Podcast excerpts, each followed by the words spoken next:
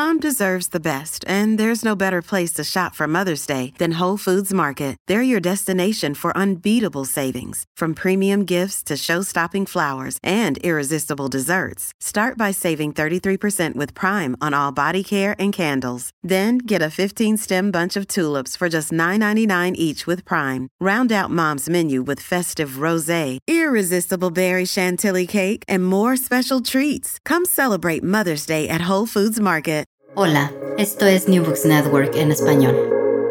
Hola, ¿qué tal? Soy Elisa Botella de la Universidad de Salamanca y os doy la bienvenida a un nuevo capítulo de New Books Network en español dentro del canal de la revista Historia Agraria. Hoy tenemos el placer de presentar el artículo titulado Las causas fundamentales del crecimiento económico, un análisis comparativo del crecimiento de la productividad total de los factores en la agricultura europea 1950-2005, publicado en inglés en el número 88 de la revista Historia Agraria y para ello contamos con sus autores, con Vicente Pinilla y Miguel Martín Retortillo. Hola, ¿qué tal estáis? Buenos días, muy bien. Buenos días. Bueno, eh, todos conocéis a Vicente y a Miguel. Vicente Pinilla es doctor en Economía por la Universidad de Zaragoza, catedrático de Historia Económica en esta misma universidad, investigador del Instituto Agroalimentario de Aragón, investigador asociado del Wine Economics Research Center de la Universidad de Adelaida en Australia, dirige la cátedra sobre despoblación y creatividad eh, de la Universidad de Zaragoza, ha investigado especialmente sobre el sector agrario la economía del vino, el comercio internacional, la despoblación y las migraciones. Y su último libro es Lugares que no importan, la despoblación de España desde 1900 hasta el presente con Fernando Collantes de Prensas Universitaria de Zaragoza. Miguel Martín Retortillo es doctor en Economía por la Universidad de Zaragoza y profesor contratado doctor en el área de Historia e Instituciones Económicas del Departamento de Economía de la Universidad de Alcalá. Sus investigaciones tratan de analizar las diferencias de la productividad de la agricultura en Europa y Latinoamérica, así como el impacto que ha tenido y sigue teniendo el regadío en la agricultura española.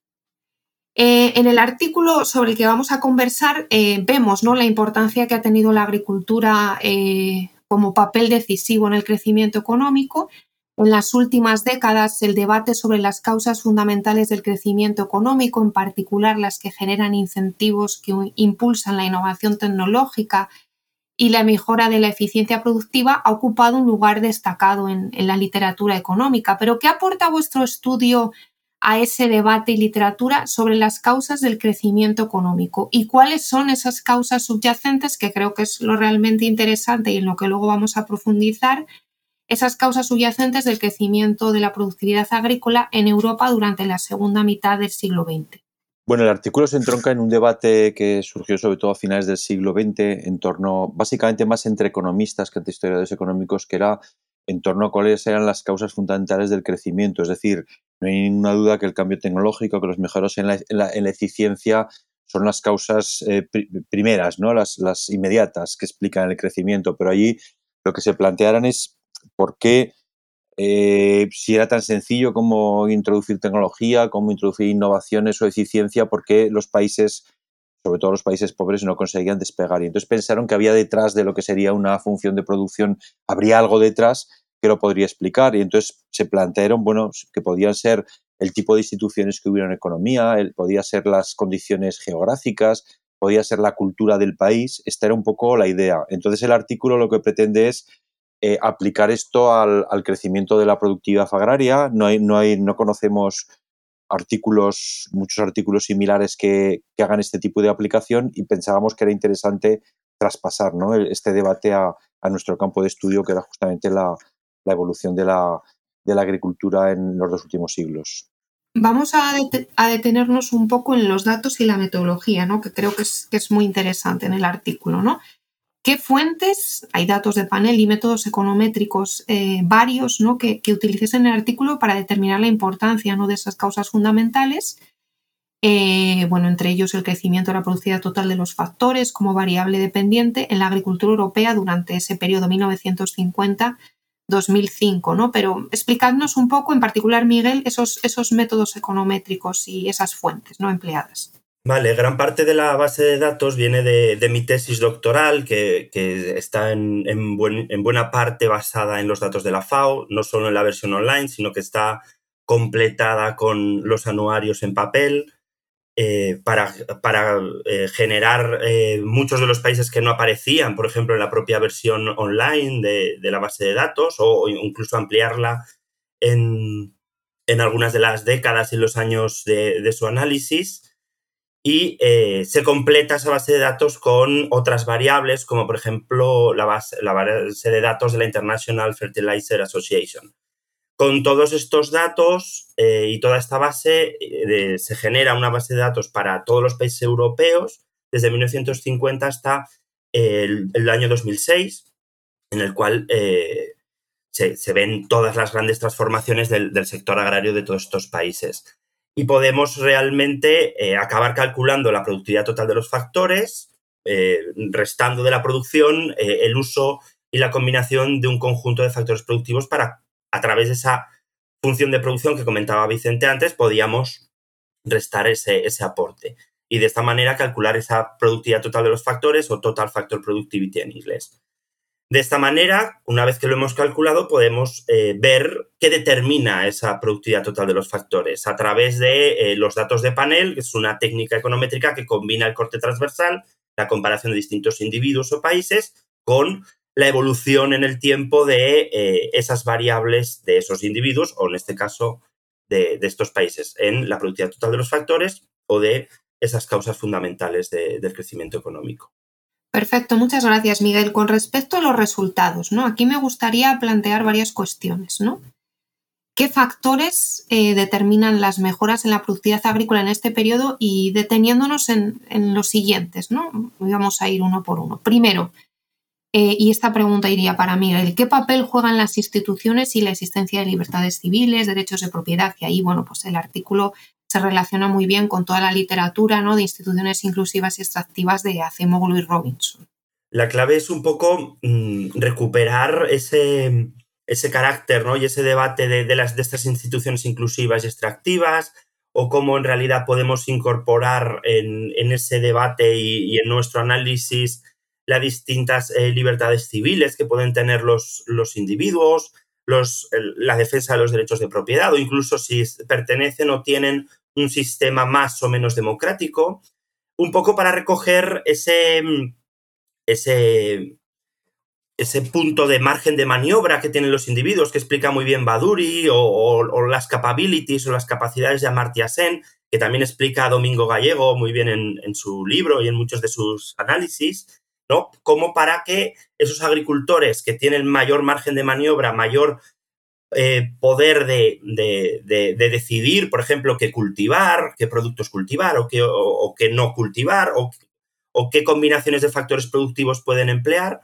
hacen que tener ese mayor margen de maniobra, ese mayor poder de decisión, haga que eh, sean más productivos y que, por lo tanto, haya sistemas agrarios con mayor productividad. Segundo factor, ¿no? Eh, ¿Qué papel juega el comercio internacional y el apoyo político en términos de productividad agrícola, Vicente? El comercio internacional puede actuar en varias direcciones. En primer lugar, si, un, país o la agricultura de un país está orientada hacia los mercados exteriores, se mueve en un entorno muy competitivo y esto le exige ser, ser eficiente. ¿no? Entonces, esto tendría un efecto directo positivo sobre la productividad. También podría facilitar la importación de, tecnología, la importación de, saber hacer, ¿no? Y, esto también tendría un efecto positivo sobre, sobre la productividad. En cuanto a lo que serían los apoyos, los subsidios, ¿no? Los subsidios públicos a la agricultura, su papel puede ser ambivalente, ¿no? Porque en un, primer momento el impacto que pueden tener es eh, facilitar mediante diversas vías, ¿no? Eh, la introducción de innovaciones y mejorar la eficiencia, ¿no? Pero cuando el, el apoyo económico, los subsidios a la agricultura alcanzan umbrales elevados, tiene otro efecto que en este caso podría dañar la productividad y sería el efecto de que agricultores poco eficientes o explotaciones que son muy poco eficientes en condiciones competitivas en los mercados internacionales pueden subsistir. Y entonces esto diríamos que haría que se pudieran mantener eh, unos niveles de producción o sobre todo unas, unas explotaciones agrícolas que, de otro caso no, lo podrían hacer. Es decir, de alguna forma, el, precio que pagamos por tener un sector agrícola donde eh, apoyamos a los agricultores que por diversas razones pueden ser medioambientales, pueden ser razones de bienestar social, queremos eh, apoyarlos, pues el, precio es que podemos tener una agricultura con un nivel más bajo de productividad. Y vamos al tercer factor, ¿no? ¿Cuál es el, rol de la geografía, la selección de productos, el regadío y su impacto en la productividad agrícola? Miguel. La geografía es fundamental eh, como causa fundamental del crecimiento económico y en ese debate y eh, desde luego más si estamos analizando el sector agrario, porque eh, hablamos muchas veces de esos factores geográficos y cómo influyen en el crecimiento económico y en el conjunto del sistema económico, pero desde luego si hay un sector del cual depende la geografía es el sector agrario por antonomasia y por lo tanto es, es fundamental. Incluso podríamos discutir que a través de la industrialización agraria eh, que se ha ido produciendo y, que se ha ido produciendo en la segunda mitad del siglo XX, ¿no? Y cómo el sector agrario cada vez depende menos de, sí mismo. Podríamos decir que cada vez depende menos de esos factores geográficos, pero desde luego no es así. Y, nos podemos ir incluso a, al debate, a los debates que hay en la actualidad, ¿no? Y la clave es que nosotros lo que acabamos obteniendo en, nuestro artículo es que el clima mediterráneo, por ejemplo, tiene unas, ha tenido unas potencialidades muy importantes en términos del desarrollo de la productividad de la agricultura. Frente a, por ejemplo, otros biomas, otras zonas bioclimáticas, otros climas, como el, polar. Y este clima mediterráneo, con más horas de sol al año, con temperaturas más suaves, ha permitido que los países mediterráneos, del sur mediterráneo, especialmente España e Italia, haya podido converger rapidísimamente con los de Europa Central. Y por lo tanto, aportando artificialmente agua a través del regadío, que especialmente en este periodo en España y en Italia se ha, desarrollado muchísimo, ha generado precisamente cómo los factores geográficos están allí interviniendo. En este caso, la disponibilidad de recursos hídricos, eh, las horas de sol o eh, ciertas temperaturas más suaves. ¿no? La clave de todo esto es que ha hecho también que muchos de estos países, el claro ejemplo español es que eh, se hayan estado especializando en, eh, por ejemplo, productos hortícolas eh, de alto valor añadido, especialmente característicos del clima mediterráneo, que ha tenido con la apertura comercial que explicaba antes Vicente y durante ese desarrollo económico que se ha ido produciendo en el continente europeo durante la segunda mitad del siglo XX y principios del XXI, ha generado unas potencialidades en términos del comercio también eh, muy importantes. Necesariamente, y aquí está la clave también, como mm, el futuro, y lo estamos viendo ahora en una situación de, sequía como la que nos encontramos en, estos días, nos, puede generar que en una situación de crisis climática, pues eh, este futuro no, no sea tan, tan tan positivo o, tan, tan de convergencia como lo estábamos viendo en el pasado. Bueno, efectivamente, ¿no? Muchos de estos factores son los que nos llevan a, la conclusión, ¿no? No tanto para los países desarrollados, ¿no? Sino en la importancia ¿no? que tiene precisar el análisis del crecimiento en la productividad agrícola, eh, clave para entender el pasado, pero también el presente ¿no? de esos países que todavía son muy dependientes del sector agrícola y que son países en desarrollo, ¿no? En ese sentido que aporta la experiencia histórica desde el punto de vista comparativo y qué lecciones útiles aporta vuestra investigación para los países en desarrollo de hoy. Vicente. Bueno, en primer lugar, pensamos que el caso europeo es interesante porque se trata, digamos, de una de las zonas más desarrolladas del mundo, pero que en los últimos 75 años aproximadamente ha experimentado también cambios trascendentales, ¿no? Entonces, desde esa perspectiva, hay países que podrían estar en grados de desarrollo actualmente comparables a los europeos de los años 50 y por lo tanto esta experiencia histórica serviría un poco, yo creo, para guiar la toma de decisiones. Nosotros no decimos que no haya que apoyar la agricultura o que haya que hacer esto o lo otro, lo que decimos simplemente es las consecuencias que esto tiene en términos de productividad y de crecimiento, pero no es obviamente la única variable a, a tener en cuenta. En la medida que los países en desarrollo suelen tener sectores eh, agrícolas eh, todavía grandes, todavía relativamente importantes, aunque obviamente también están disminuyendo, pues desde esa perspectiva pensamos que esto es útil. De hecho, pues el, próximo paso que queremos dar es aplicar esta, eh, esta metodología y este tipo de análisis al caso de los países de América Latina, ¿no? porque pensamos que pueden, desde esa perspectiva,